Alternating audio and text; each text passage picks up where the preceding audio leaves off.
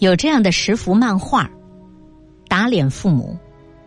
你是什么样，你的孩子就是什么样。有一个网站发布了一组父母不良教养方式的漫画，刷爆了 Facebook。这十张漫画戳中了许多中国父母面临的亲子关系的疼痛点。我认真的看过漫画，才知道，生活中孩子很多难以理解的行为背后，原来他都有答案。只是作为父母的我们，往往并不自知。孩子身上所有的问题，根源其实都是出自在父母身上。第一，孩子的每一次打扰，其实都是在呼唤你的爱。在这张漫画当中，一个父亲正在斥责自己的孩子：“如果你的孩子总是故意打扰你。”这说明了，因为你跟他缺乏肢体接触，缺乏亲密感。听过这样一句话：孩子的每一次打扰都是在呼唤爱。当你在忙着做自己的事情，忽略了孩子，他就会在旁边弄一些小动静来打断你的工作。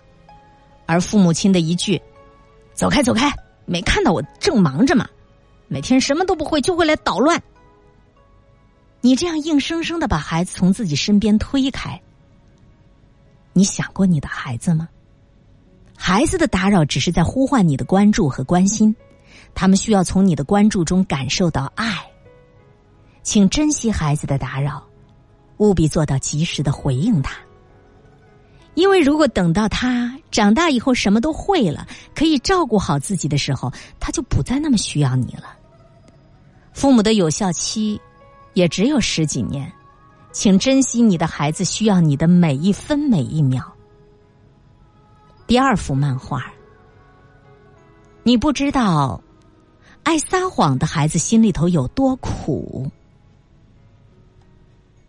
不要以为你的孩子爱撒谎，如果他爱撒谎，这就说明了你曾经对他犯过的错误反应过度。孩子为什么会撒谎？因为他知道，一旦说出实话，他将会面临来自父母的吼叫、指责，甚至是打骂。那为了逃避处罚，他说出了谎话。尹建莉在《好妈妈胜过好老师》这本书里这样说：“如果孩子跟你撒谎，说明孩子没有把你当做不幸的分担者，他们宁肯自己承担犯错之后的愧疚感。”圆谎的心理压力，也不惜对你来撒谎。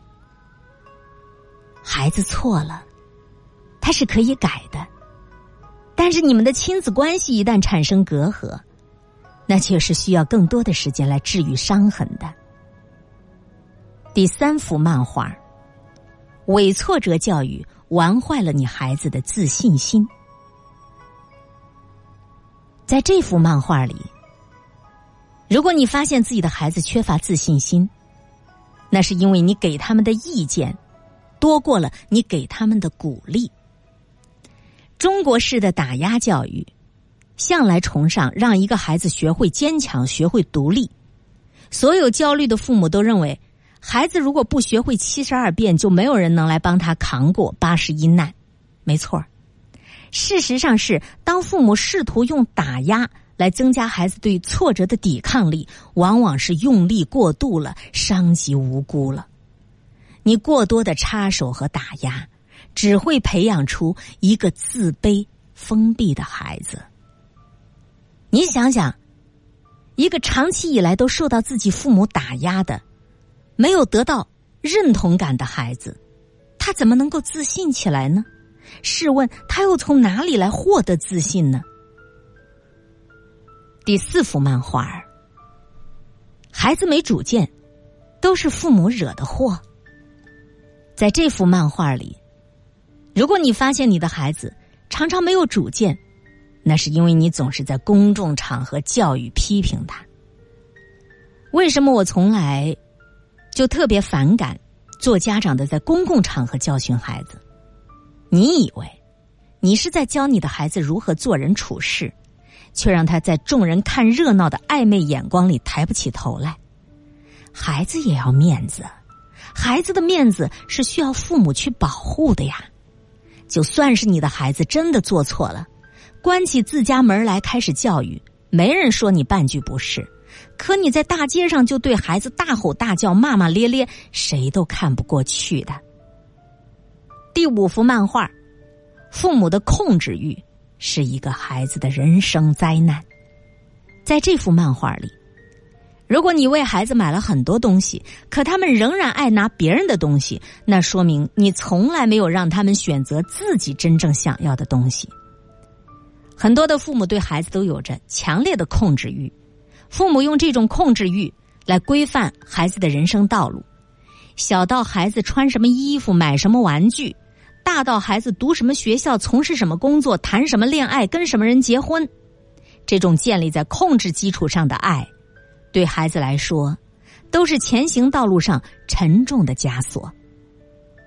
奇葩说里听过一句话：“一个孩子完美的人生，是他拥有自己的选择权。一个能够决定自己人生的孩子是幸福的，因为他拥有了选择自己人生的自由。一个能让孩子自己做选择的父母是明智的，因为他们放弃了自己的控制欲、建议权。”敢于让孩子过自己的人生。继续来看这第六章漫画。如果你的孩子很懦弱，那是因为你的帮助来的太快了。你不要帮孩子清扫他们成长路上的每一个障碍。所谓惯子如杀子，溺爱不是真爱。看过这样一句话：爱的本质不仅仅是我对你好这么简单。而是我愿意奉献自己，让你成为你自己。为什么说溺爱不是真爱呢？因为这种爱它是偷懒的呀，他没有思考，没有斟酌，没有动用到真心。当你打着为了孩子的名义替孩子把所有事都给办了，最终的结局就是你只养出了一个终生依附父母、不能够自己独立生活的巨婴。第七幅漫画，嫉妒心重的孩子。背后一定站着一个爱比较的父母。如果你的孩子嫉妒心很重，那是因为你总是爱拿别人的孩子跟他去做比较。每一个总是爱在孩子耳边提起别人家孩子有多优秀的父母，本心一定是希望孩子能够学习别人的优点。父母认为自己是良苦用心，而孩子认为父母是在贬低自己、否定自己。孩子的嫉妒心后面藏着一句没有说的话。哦，那我没有他们那么好，那你是不是不爱我了？一个优秀的孩子，从来不是比出来的，而是用心养出来的。关于这一点，父母越早知道越好。第八幅漫画，每一个爱发脾气的孩子都在寻求你的关注。如果你的孩子爱发脾气，那是因为你很少夸奖他们。他们只能够通过错误的行为引起你的注意。儿童心理学家通过多年研究发现，孩子需要从父母的关注中获得安全感和归属感。孩子宁肯被父母提醒、唠叨、责骂，也不想被父母忽视了。常常被父母忽视的孩子，不得不用错误的行为快速引发父母的关注，来证明自己是被父母所在乎的，是被父母所在意的。第九幅漫画。你的修养，就是你孩子的教养。如果你的孩子不尊重别人的感受，那是因为你总是命令他们，不尊重他们的感受。你用命令的口吻指挥孩子做事情，那孩子自然有样学样。孩子没有从家长的身上学会尊重，长大了自然不能够明白如何尊重别人。所以你什么样，你的孩子就什么样。孩子就是父母最好的因果。第十幅漫画。孩子的真心话，只说给能懂的人听。这幅漫画当中说，如果你的孩子总是发生什么事儿都不告诉你，那是因为你总爱打击他。很多父母都疑惑，什么时候起孩子有了自己的小世界，我竟然被他隔绝在外面进不去了。孩子的喜好我们不知道，孩子谈论的话题我们也插不上嘴。那为什么不好好反思一下？当孩子兴冲冲的跟你分享自己喜欢的东西的时候，你是不是脱口而出了一句：“怎么都不好好学习呀？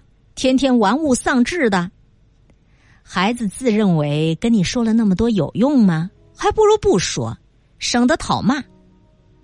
糟糕的父母群像，可能有你，可能有我。